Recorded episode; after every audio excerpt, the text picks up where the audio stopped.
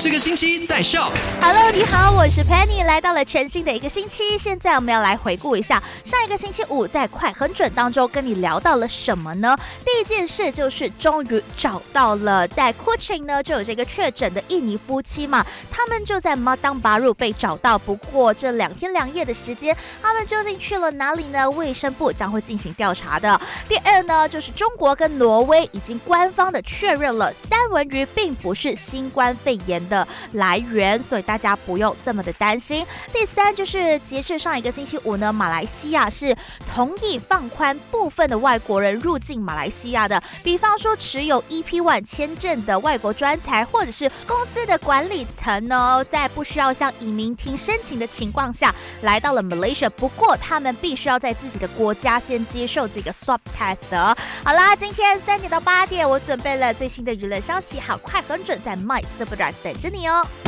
赶快到 Play Store 或者 App Store 下载 Shop。S Y O K。